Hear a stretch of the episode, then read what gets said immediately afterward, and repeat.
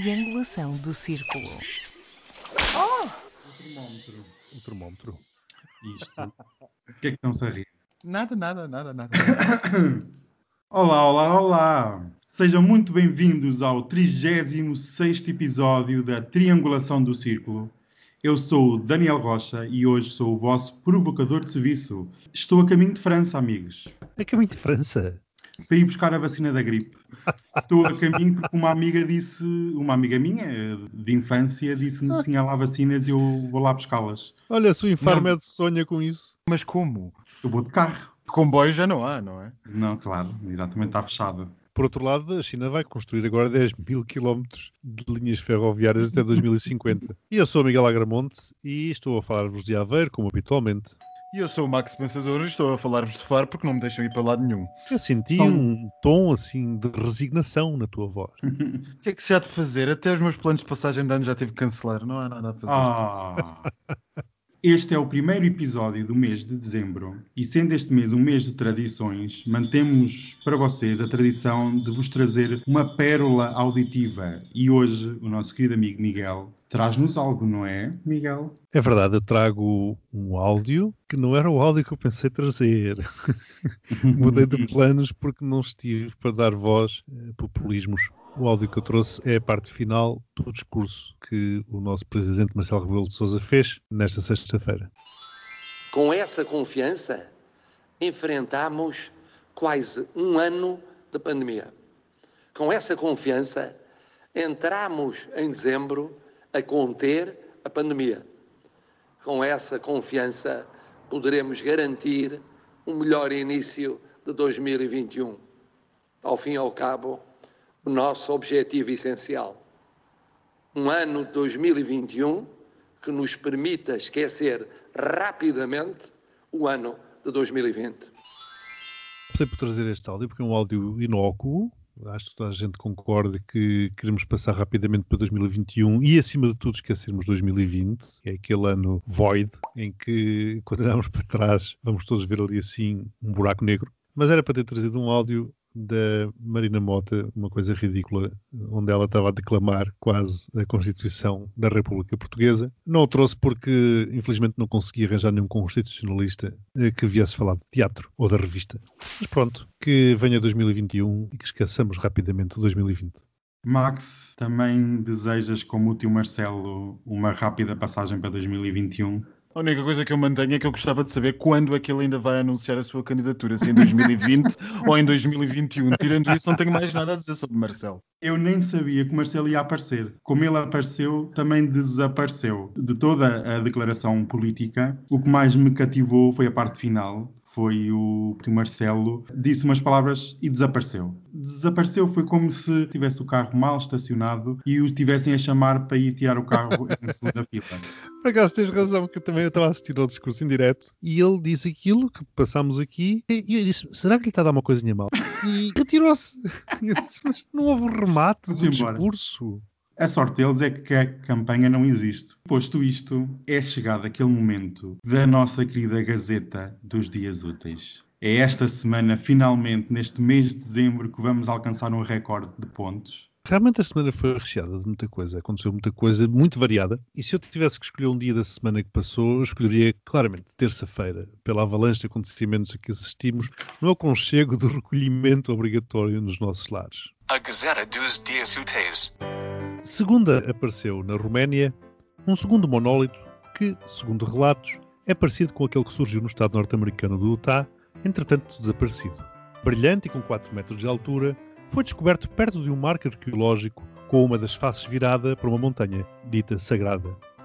Na terça, Dia Mundial da Luta contra a SIDA, dia da restauração da independência de Portugal, soubemos que em Bruxelas vários diplomatas e parlamentares europeus, incluindo um senhor de família húngaro do partido de extrema-direita no poder, casado, com filha e defensor da família tradicional cristã, acabou por se demitir depois de ver a sua participação numa orgia gay vir a público. Quarta, a NATO divulgou um relatório onde a China é apresentada pela primeira vez como uma potencial ameaça militar, não só para os Estados Unidos da América, mas também para a Europa. No documento, apela-se ao aumento da capacidade para antecipar e reagir às atividades chinesas que minam a segurança dos aliados. Na quinta, o governo português anunciou o plano de vacinação contra a Covid-19. A vacina será gratuita, facultativa e administrada no Serviço Nacional de Saúde. É uma luz ao fundo do túnel, diz António Costa, mas o túnel é ainda muito comprido e bastante penoso, acrescenta. Na sexta, assinalaram-se os 40 anos sobre o desastre de avião que matou Sá Carneiro, então Primeiro-Ministro, e Amar da Costa, então Ministro da Defesa. Até aos dias de hoje, as dúvidas ainda persistem. Foi acidente ou atentado? Segunda-feira, não é? Mas alguém tem alguma ideia do que é que aquilo é? Quantos é que já apareceram? Três, não é? Sim. Um no Utah, um na Roménia e outro agora na Califórnia. São os extraterrestres que nós dissemos que iriam que nós aparecer. avançámos que Uhum. chegariam, de facto. Nós estávamos à espera que isto fosse acontecer, porque os nossos ouvintes do nosso podcast devem se lembrar que aqui há alguns meses atrás nós falámos que o Pentágono tinha acabado de libertar fotografias inéditas sobre ovnis a voarem pelos céus da Terra. Portanto, devem ser eles a chegar sobre. E dissemos mais que os extraterrestres chegariam no final do ano. Eu acho que isto merece dois pontos para quem anda a fazer esta técnica de marketing, 12 pontos para o nosso podcast, porque as nossas qualidades de adivinhação do futuro. Portanto, se calhar, vá lá, 4 pontos, só para entreter as redes com qualquer coisa não muito séria. Quando ouvi a primeira notícia no estado do Utah, pensei logo: os ETs chegaram. Pronto, chegaram, tenho que começar a fazer a mala para me preparar para o fim do mundo. Bem, mas este misterioso episódio, se for uma manobra de Martin, vou ficar muito desiludido. Estava à espera mesmo dos extraterrestres, não vamos ter a confirmação ou não. Acredito que não estamos sozinhos no universo, é uma questão de tempo. E pronto, eu vou dar 12 pontos porque achei Uh! super divertido o pânico que gerou em certos setores da sociedade mundial com a chegada dos ETs. Vais ver, vai ser a China, porque a China também mandou uma sonda para a Lua, não foi esta Uhum, semana? Esta semana, exatamente. Está Pois. tudo interligado. E eles é que vão dizer que os ETs estão lá. Na terça-feira foi uma notícia que deu a volta. Isto, antes de mais nada, vou fazer como o Daniel. Eu, antes de mais nada, amei o que aconteceu, usando aqueles, aqueles adjetivos à lá Daniel, aquelas coisas que ele diz quando começa. E eu vou já dar os meus pontos, são 12 pontos que eu dou a isto. E agora acrescentas e vamos todos morrer. E vamos todos morrer. E vamos todos morrer. Não, eu dou 12 pontos a isto porque eu acho fantástico. Toda a gente se divertiu. Tirando as pessoas que vieram dizer que, coitadinha da esposa do senhor, não tinha que passar por isto e nós, como minorias sexuais, devíamos ter isso em consideração. Blá, blá, blá, yata, yata, yata, yata. Não. Foi muito bom o que aconteceu porque permite-nos, de uma vez por todas, perceber do que é que é feita a fibra destas pessoas e de que é que são feitos justamente aqueles que tantas vezes se opõem mais aos nossos direitos. Uma cambada de hipócritas. Sim, porque eu estou para ver também quando é que vem a público um escândalo semelhante com alguns dos homofóbicos polacos. Porque já se sabe o que é que a psicologia diz acerca dos homofóbicos, não é? E vocês, e vocês viram o que aconteceu na Lituânia. Lituânia, Lituânia, na Lituânia, na Lituânia. Com o chefe dos homófobos lá da zona, um deputado local, a aparecer sem querer na conferência de Zoom com um jovenzinho casadoiro desnudado lá atrás. Ele ligou a câmara sem querer, essas coisas. Ora, não Acontecem. fazem como nós, que tapamos fisicamente a câmara. Não, e depois, se aparecer um jovem desnudado atrás de nós, as pessoas que nos veem no Zoom até pensam: olha, pronto, lá está outro. O que é que Lá está. Isso, pelo menos, este- pelo menos Olha este é aqueles- diferente de ontem. Olha aqueles dois, agora estão juntos. Ah, mas os são quatro.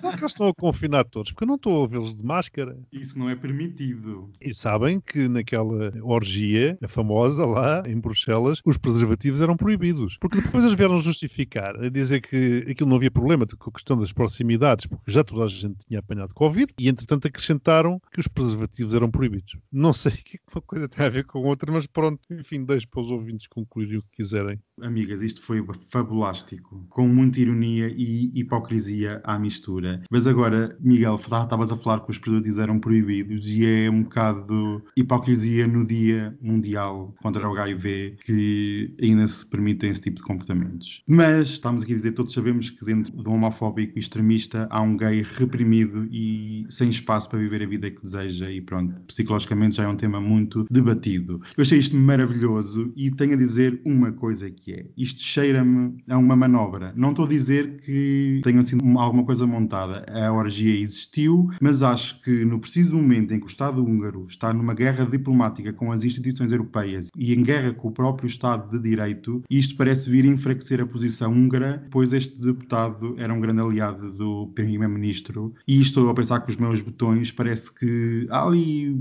mãozinha de alguma agência secreta, porque foi o único nome publicado e não acredito que seja o único nome fosse de alguma instituição europeia. Por isso, vou dar 12 pontos, porque isto só merece 12 pontos. Foi lindo. Eu estou a imaginar o som, aquilo da polícia a subir as escadas.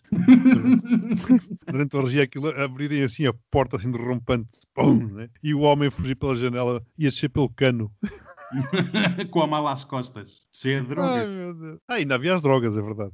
Quarta-feira, o relatório da NATO sobre a China ser uma ameaça para o mundo. Bem, alguns comentários. Desde logo, a diplomacia americana andou a fazer das suas, porque isto tem claramente o dedo da administração de Trump por trás. Não é por acaso que depois de anos a bombardear a China, a bombardear, salvo seja, mas a fazer eh, alvo à China como a grande ameaça aos americanos e a fazer orelhas mocas a tudo o que se passasse na Rússia, não é por acaso que de repente a NATO, ao cabo de anos de pressão norte-americana, acaba por ceder e considerar a China uma ameaça. Foram 10 especialistas, salvo erro, se bem consegui perceber pela imprensa, 10 especialistas independentes, nomeados pelo próprio secretário-geral da NATO, que, entre várias coisas, concluíram que a China é uma nova ameaça à NATO num espaço de 10 anos. Eu não sei muito bem o que é que isto quer dizer, não sei se alguém está à espera de que a NATO passe a patrulhar o Estreito de Taiwan em 2030, parece-me pouquíssimo provável, mas uma coisa é certa: a China está a investir mais, a China tem um poder cada vez mais assertivo no palco mundial, e enquanto a Rússia anda a fazer das suas ativamente, e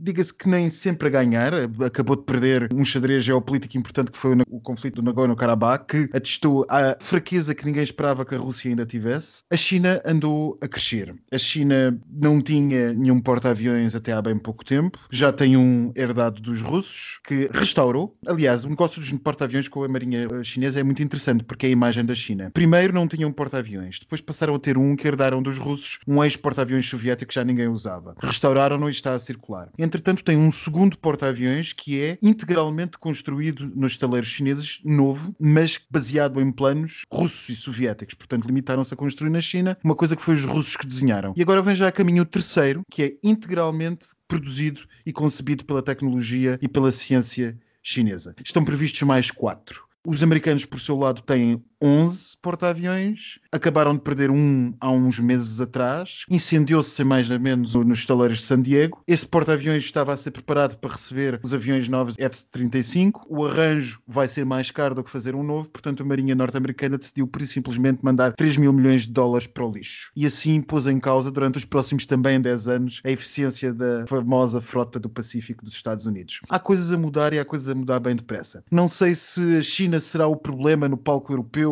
que o relatório parece querer dizer, mas ela já é um problema, por exemplo, para os australianos que tentam fazer o máximo possível para desenvolver mísseis com o apoio dos americanos para ver se se protegem de uma eventual guerra fria. Agora, e para terminar, não há guerra melhor jogada e melhor lutada senão a guerra do dinheiro. E nesse capítulo, os chineses já há muito ganharam isto. Eles controlam quase todas as praças governamentais e de finança pública na Europa, portanto, nenhum governo europeu estará disponível para oprimir o poder chinês nos próximos 10 anos. Portanto, 6 pontos para isto.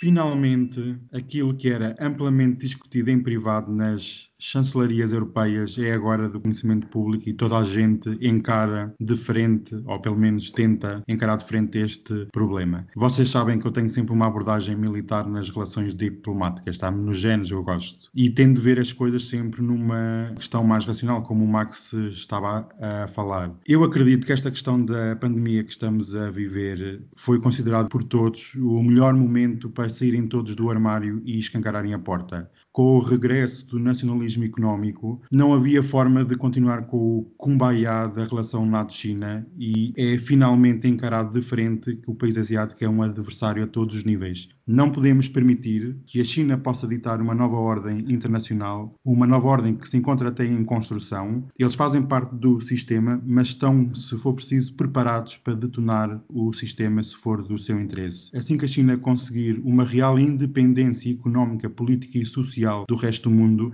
eu acredito que a competição será muito mais agressiva e veremos de frente o que é uma força chinesa com mais de um milhão de soldados no seu exército. A década de 20 que estamos agora a viver não será certamente uma década pacífica, haverá uma maior competição e veremos até que nível vai chegar essa confrontação. E tenho apenas a dizer que isto foi um passo importante no reconhecimento que até a própria Europa e a União Europeia e a NATO têm que se tornar mais autossuficientes e têm que se tornar mais independentes perante outros blocos económicos e políticos. É uma questão de segurança nacional e, como tal, só posso dar 12 pontos. Meu Deus. Uau! As Mas, forças movem-se a uma velocidade, nós pensamos que é só na pandemia, mas não, o mundo movimenta-se com uma velocidade tal que nós não podíamos prever há uns meses o estado em que a China e com a força que o Estado chinês está a projetar pelo mundo. Contudo, o nível de simpatia das opiniões públicas ocidentais pela China nunca foi tão baixo. As Uhum. sondagens recentes em vários países têm mostrado que os níveis estão historicamente baixos. Sim, sim, é natural. Mas é curioso porque realmente tem dedo norte-americano, é interessante porque o Trump queria sair da NATO.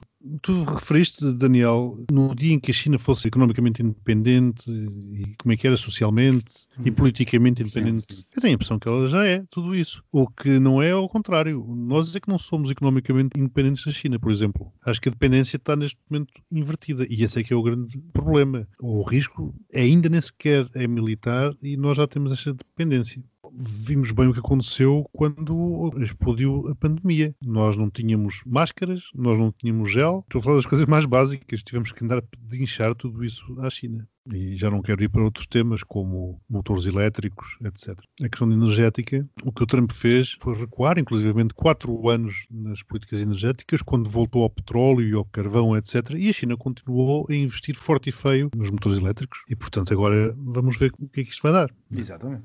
Na quinta-feira eu vou começar já a rezar. Se foi o que foi com o plano de vacinação da gripe, eu só espero que corra tudo bem, que o processo seja sem falhas, transparente e sem aquele marasmo português para complicar as coisas, sabem? Parece que entra um burocrata e a coisa complica em vez de descomplicar. Isto é a prova dos nove para este governo. Ou Costa perde o controle ou reforça até a posição de estadista competente e que levou o país em frente. Há muita desinformação na questão da vacina e até na questão do planeamento a nível nacional, quer europeu. Como tínhamos falado num podcast anterior, isto vai bater com a presidência europeia e o Costa também está a pôr à prova as suas competências. Mas assim que eu soube que o SIS, o Sistema de Informação e Segurança, que é a Polícia Secreta Portuguesa, assim que eu soube que estava envolvido, eu fiquei mais descansado. Pronto, se eles estão envolvidos, é porque isto está mesmo garantido que há reservas e que não vai ser a brincadeira que foi. Até agora tudo aponta para ventos de feição, o barco vai zarpar do porto, eu tenho a dar 10 pontos. Meu Deus, olha. Super generoso. Oh, Max, eu pela introdução dele, eu pensei que ele fosse dar para aí uns zero ou dois pontos, ou uma coisa Hum. qualquer. Pois é, eu não sei se a coisa vai correr muito melhor para o SIS estar a guardar as vacinas quando elas chegarem a Portugal, até porque, pelo que eu percebi da entrevista da senhora representante da Pfizer em Portugal, elas vão chegar a todos os aeroportos e ser distribuídas por vários sítios. E eu nestas coisas confio mais naquilo que as empresas dizem do que propriamente o secretário dos Serviços de Informação diz sobre o assunto, porque se a empresa diz que já vai ser assim, é ela que tem a obrigação contratual de entregar aos sítios de vacinação, parece que deverá ser isto que vai acontecer. Mas enfim, eu não sei que pontos eu sinceramente não me acho tão otimista como o Daniel. Estou à espera que a coisa corra moderadamente bem, com algumas coisas tipicamente portuguesas. Há de haver alguém que vai conseguir vacinar-se em Moimenta da Beira mais depressa do que era suposto. Há de haver este ou aquele caso de amigo de algum político que vai conseguir, mas acho que genericamente e generalizadamente a coisa vai correr bem. Sinceramente, não sei até que ponto a vida política do Ticosta depende disto. A vida política de Ticosta anda agitada, mas também vos digo uma coisa: a avaliar pelas últimas sondagens, ou pela última grande sondagem realizada, com o PS a representar sozinho mais do que toda a direita junta, dir-se-ia que aquilo que nós, analistas, desde os amadores aos profissionais, andamos a fazer, se calhar não tem assim tanta correspondência àquilo que, pelos vistos, os portugueses estão a pensar. Pelo sim, pelo não, 8 pontos. Eu gostava era que tivessem sido tão expeditos com outras vacinas, nomeadamente com a da malária, da sida, da dengue, etc., como foram com esta, mas pronto, enfim, é Pois. apenas uma nota de rodapé. E sexta-feira, Francisco Sá Carneiro, 40 anos. Enfim, tu que és a mais anciã, Miguel. Quem? Quem? Quem? Tu que és a mais anciã, que já tinhas o quê? 30 anos por essa altura? Não, mas andava, andava no liceu. Tens uma teoria seguramente sobre o que é que aconteceu. Eu, a única coisa certa que tenho é que o aeroporto de Porto chama-se Francisco Sá Carneiro. Foi a única coisa que aconteceu depois disto que nós podemos ter alguma certeza. Por quantas comissões de inquérito é que já foram? 10. 10, 10 comissões de inquérito. Enfim, 40 anos envolvidos, nós não sabemos, nem nunca iremos saber, Caio eu, o que é que se passou. A única coisa que cumpre, talvez, é pensar naquilo que está a acontecer ao PSD e quantas voltas no túmulo dará Francisco Sá Carneiro de ouvir as aproximações do seu PSD, da ala liberal do seu PSD, a André Ventura. 10 pontos. Essa personagem, no discurso que fez no Parlamento por causa do estado de emergência, na sexta-feira, elogiou umas três ou quatro vezes Sá Carneiro. Portanto, mais umas buscar o olho ao PSD. Afinal de contas, como ele disse, o PSD nunca será governo sem o Chega, mas a verdade é que o Chega também. Quer dizer, se calhar, infelizmente se calhar, mas também não será governo sem o PSD. Portanto, é necessário fazer esse flerte, vá lá. Quando é que ele será apanhado numa orgia? Darkroom, arroba triangulação do círculo.pt. Quem tiver provas, nós prometemos não revelar a identidade e faremos chegar a quem direito. Não sendo nascido em 1980, sei que isto foi um grande marco na ainda jovem democracia portuguesa, mas continuo a achar que é inaceitável que 40 anos depois ainda não se saiba com alguma clareza se foi acidente ou a tese do atentado. Depois de 10 comissões parlamentares de inquérito, como aqui já foi dito, já houve tudo. É sujo o que foi feito em nome do dinheiro. E é triste ver o PSD e a forma como toda a gente usa o nome do Sá Carneiro sem nunca ter nada a ver com Sá Carneiro, mas pronto, é triste, mas isso já faz parte da tradição política portuguesa. Só tenho a dar zero para esta vergonha nacional. Portanto, o Max deu 4, mais 12, mais 6, mais 8, mais 10. 40 pontos. Olha, a coisa promete. Depois o Daniel começou com aquelas mãos largas. 12, mais 12, mais 12, mais 10, mais 0, 46 pontos. 86. Ainda não foi desta o champanhezito, mas está próximo. Mas está quase. Por falar em acidentes e atentados, esta semana trazemos para vocês o tema principal, que é o Irão e o desenvolvimento das armas nucleares. Recentemente houve um atentado no centro de Teherão em que um dos cientistas envolvidos no programa nuclear foi assassinado em plena luz do dia. Este episódio junta-se a uma década de ataques a cientistas e a instalações nucleares iranianas com vírus altamente sofisticados para pôr em jogo o seu programa nuclear. Com a pandemia, a questão do Médio Oriente tem andado debaixo do radar, mas as peças movem-se à mesma velocidade que a pandemia. A menos de dois meses da tomada de posse do Joe Biden como presidente dos Estados Unidos, teremos um Médio Oriente mais amordaçado com uma nova administração norte-americana e um regresso ao diálogo, ou poderemos ver uma continuação destes ataques atribuídos pelos iranianos ao seu inimigo principal, Israel, e uma maior competição no meio da região. O que é que os meus queridos amigos do podcast acham que será o rumo? O que é previsível é que Biden inverta um bocado a política que vinha sendo seguida por Trump, quando mais não seja porque Biden está nos antípodas de Trump no que diz respeito a muita coisa de política internacional e esta será certamente uma delas. O diálogo dos Estados Unidos com o Médio Oriente vai se manter. Agora não sei se se irá manter exatamente nos mesmos trilhos que Trump levava. Recordo que Trump, por exemplo, mudou a embaixada dos Estados Unidos de Tel Aviv para Jerusalém. Vamos ver o que é que Biden faz a esse respeito e, portanto, vamos ver como é que o diálogo dos Estados Unidos com Israel vai ser e, naturalmente, por contrapartida, como é que também as relações dos Estados Unidos com o Irão vão ser, nomeadamente em relação ao acordo nuclear que tanto desiludiu muitos países europeus quando os Estados Unidos se retiraram de mais esse acordo. Tudo isto, uma vez mais, vem mexer nas pedras do tabuleiro do Médio Oriente, que sempre foi um tabuleiro complicado, muito complexo. Vamos ver se essa mexida vai trazer mais segurança para o mundo ou não, porque quer queremos, quer não, o Irão é uma potência nuclear e ou conseguimos ter connosco ou vamos ter contra nós.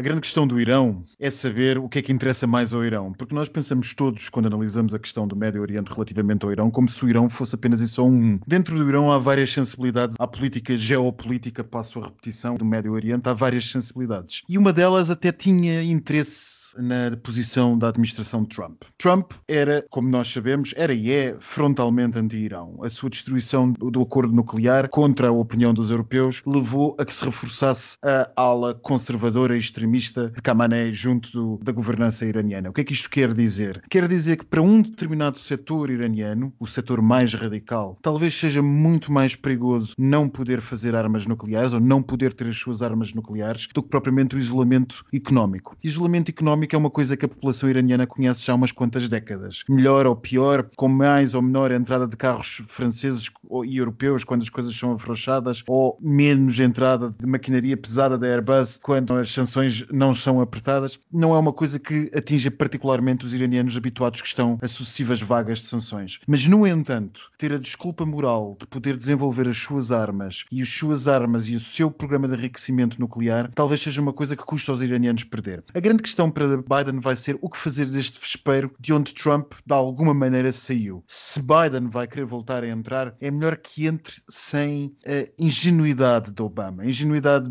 bem intencionada, seguramente, mas ingenuidade de Obama. Obama entrou no vespeiro do Médio Oriente com muita ingenuidade, típica, ouso dizer, de uma pessoa bem intencionada e com bom coração, mas a coisa correu muito mal. E o que correu mal, por exemplo, foi a Síria. Biden vai ter que perceber o que é que tem que fazer, vai ter que ser talvez um bocadinho mais falcão e menos pomba, e vai ter que perceber desde logo duas ou três coisas. Em primeiro, a geometria alterou-se muito desde a última vez que os democratas estiveram no poder e apenas bastaram quatro anos para que isso acontecesse. Está claramente em formação uma aliança aliança sunita contra os iranianos e essa aliança tem cada vez mais o apoio, já não é implícito, é cada vez mais explícito de Israel para, juntamente com os sauditas, conseguirem o seu objetivo comum de domar os iranianos. Por outro lado, claramente, a Turquia, este novo player que, afinal de contas, é bem mais astuto e mais eficiente nas suas jogadas do que até Moscou acreditaria que pudesse ser, começa-se a posicionar como uma, um terceiro polo na questão geopolítica do Médio Oriente e aproxima-se muito, cada vez mais, do Irão. Aquilo Aquilo que vai acontecer no Médio Oriente nós não sabemos, mas sabemos que, ao mínimo passo mal tomado, isto pode tudo incendiar de novo. Resta-nos esperar que tudo se vá equilibrando nesta eterna, difícil caminhada de equilíbrios vários que o Médio Oriente tem sido nas últimas décadas para evitar um desastre maior e talvez no futuro possamos chegar a uma economia mais verde que não dependa tanto de petróleo e possamos começar a abandonar a dependência de todo este vespeiro. Até lá, não sei o que é que vai acontecer, mas o Irão não é um problema por si. O Irão é um problema, assim como a Arábia Saudita é um problema e assim como quase todos aqueles Estados são um problema.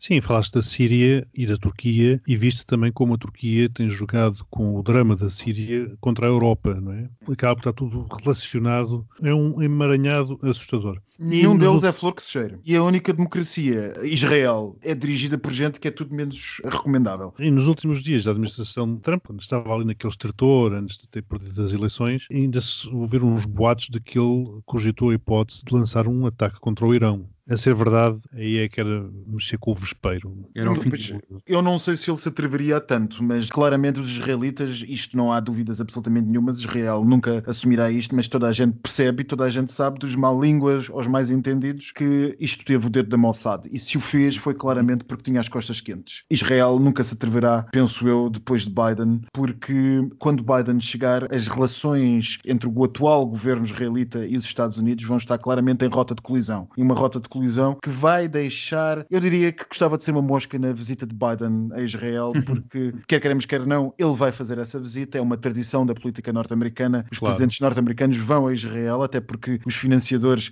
quer do Partido Democrata, quer do Partido Exatamente. Republicano, são grande parte famílias de origem judaica e alguns fundos baseados em Israel, no caso do Partido Republicano. Eu acho que se ainda lá estiver sentado o atual senhor que está à frente de Israel, a coisa vai ser no mínimo gelada. Sim, vai esfriar, vai esfriar.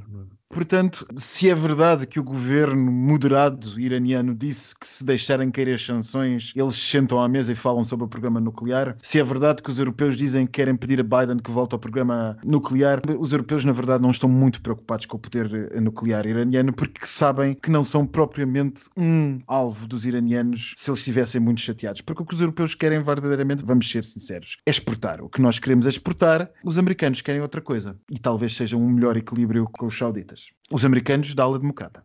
A região do Médio Oriente há décadas que assiste a uma guerrilha interna entre várias fações do Islão pela hegemonia da região, de uma potência capaz de projetar e de ditar as regras em toda a região. Como estava aqui a ser referido, os países da Arábia Saudita, a Turquia, antigamente o Egito e neste momento o Irão, combatem todos entre si por questões militares, económicas, políticas cada um quer assumir o seu papel como os novos donos disto tudo. E temos assistido na política em relação ao Irão e mais especificamente ao seu programa nuclear as ondas de choque de décadas de abandono e de compreensão deste país várias vezes foi apelidado de eixo do mal, e há um evento em 2003 com a invasão do Iraque, que é um evento que moveu todo o sistema da região que já tinha sido imposto há várias décadas atrás. E desde a invasão do Iraque tivemos um Irão cada vez mais agressivo no palco regional e no palco internacional, cada vez a financiar mais grupos terroristas e o lado dos Estados Unidos está cada vez mais intransigente até ao ponto que chegamos com Obama e com a ingenuidade, como Max falava, de podemos resolver e podemos fazer todos kumbaya a uma mesa redonda.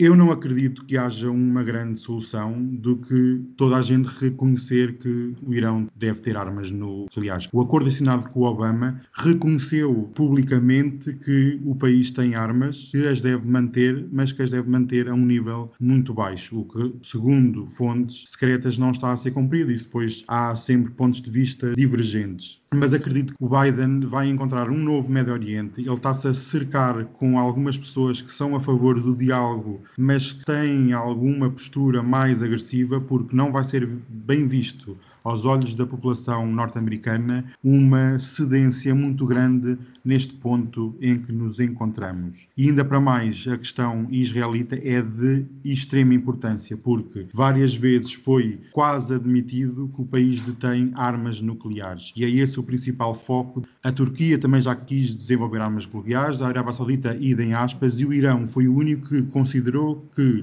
ter armas nucleares é manter a sobrevivência do regime. O mesmo caso com a Coreia do Norte. Exatamente, como a família Kim bem sabe. Basta teres uma, não é preciso ter muitas, basta teres uma que pelo menos mantens um regime durante mais uns anos. E com as políticas europeias e norte-americanas das últimas décadas, eu percebo que quando tu tentas encostar um país a um canto, ele tem que reapostar e a única forma que teve foi desenvolver armas nucleares. Por isso temos também que todos, nas sociedades ocidentais, pôr a mão na cabeça e tentar perceber que esta política de agressividade não leva a um bom porto na questão do Irão, porque é muito sensível e é um país extremamente importante, onde a China já começa a emprestar muito dinheiro ao país, a ter grandes desenvolvimentos económicos, de forma a manter logo a sua influência e a exportação de matéria-prima, no caso de hidrocarbonados e de petróleo e de outros derivados, visto que os Estados Unidos também se encontram em saída de um palco regional, por isso acredito que a questão vai se manter em stand-by durante algum tempo até realmente vir um novo presidente que não o Biden e alguém com uma outra energia para se calhar levar o país a uma futura guerra ou futuro conflito armado. Veremos, mas não acredito que haja muita esperança. Fazendo uma ponte com aquilo que disseste, Daniel, lembro-me que há coisa de 5, 6 dias o Mike Pompeo, aquela amostra de secretário de Estado que Trump arranjou, lançou justamente sanções contra uma quantidade de empresas, eh, salvo erro, chinesas e russas, muitas delas as chinesas de capitais públicos, acusadas de apoiar justamente o que o programa nuclear iraniano. Ou seja, há objetivamente uma contribuição das autoridades russas e chinesas, lá está a tal aliança de que falámos há bocado uhum. quando falámos da China, para para apoiar os iranianos. Portanto, os iranianos talvez tenham mais interesse em manter o status quo atual, como dizer, tudo o que é ditador e proto-ditador tem interesse na manutenção de outros seus semelhantes do outro lado, porque isso permite a radicalização da mensagem. Para os extremistas e para a ala radical iraniana, perder Trump é perder realmente uma coisa que lhes dava algum jeito. Talvez Biden e Kamala talvez não cedam imediatamente aos europeus e talvez esperem um pouco mais. Desde logo poderão invocar o tempo que é necessário à administração para tomar conta de todos os dossiês, são sempre uns quantos meses, 3 a 4 meses, e alerto ainda para uma parte importante que são as eleições presidenciais presidenciais iranianas, creio eu, no verão que vem, lá para junho ou julho. Ora, o Irão, como sabemos, é uma ditadura atípica no sentido em que os ayatollahs controlam o regime por inteiro, mas até onde for possível, eles permitem uma imagem de democracia com eleições que são aparentemente perfeitamente transparentes. Ou seja, há uma seleção antecipada de quem pode e quem não pode candidatar-se, mas os candidatos que se opõem normalmente não são necessariamente pró as posições mais extremistas do regime, antes pelo contrário, tendem até a ganhar nos últimos anos os mais moderados e com algumas aproximações até ao mundo ocidental e até algumas ideias democráticas. Vamos ver o que, é que acontece em junho nas eleições presidenciais iranianas para talvez perceber o que é que os americanos e os europeus vão fazer a seguir isso. Portanto, eu não creio que haja desenvolvimentos no regresso do acordo nuclear antes do verão que vem. Real. Olé! Vamos já começar aqui ao lado em Espanha. O governo do anterior, primeiro-ministro espanhol José María Aznar, vocês lembram-se desta personagem? Ui, quem não Ui, se lembra dele nas lajes? Exato, eu lembro- lembro-me de ter visto nos Açores, juntamente com o Cherna. Este antigo primeiro-ministro está a ser investigado por suspeitas de alegadas irregularidades num valor de 600 milhões de euros. E onde é que isto entra na real passadeira Maricón? Pergunto a vocês. E Onde é que isto entra na Real Passadeira Maricón? Maricón? Pois bem, amigas, as más línguas dizem que o João Carlos esteve envolvido em favorecimentos e facilitação de contactos em troca de modestas quantias, simbólicas, dirão os apoiantes da monarquia. Concordo com aquilo que foi dito publicamente por dirigentes políticos. Andei um gato. Então, vou, tirar o, vou tirar o microfone, só um segundo.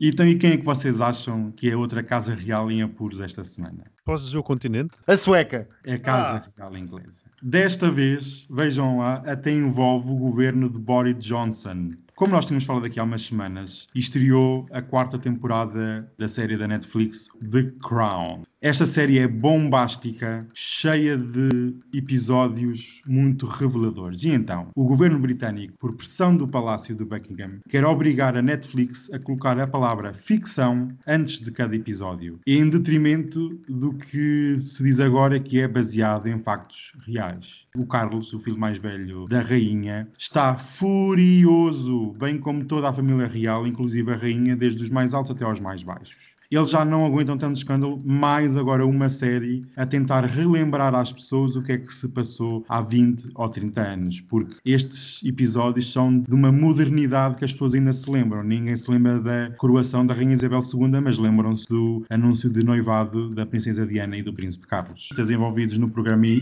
Opa! Anda cá. Eu vou-te pôr lá no quarto. Vais ficar fechado agora. Credo. Foi os sinos de Natal. As coisas não vão acabar bem para a família real inglesa e estas personagens snobs e distanciadas da realidade vão ter que cair um dia. E um único beijinho para quem? Para um repetente aqui também desta passadeira, que é o Dom Duarte Pio.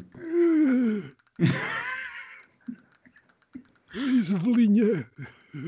Então, aqui o Duarte Pio, esta semana, voltou a dar uma entrevista a fazer queixas da República Portuguesa. Já ninguém aguenta as lamúrias Ai, do Deus. senhor. E pronto, eu só tenho a dar um beijinho muito grande para o senhor, que não tem mais nada que fazer a não ser dar entrevistas. E pronto, beijinhos. Do Beijinhos, beijinhos. Elmondom önöknek, hogy mi mindent nem jelent a jogállam, amire sokan itt felhasználni szeretnék. Nem jelenti előre nem rögzített, le nem írt szabályok. Bruxelas, 2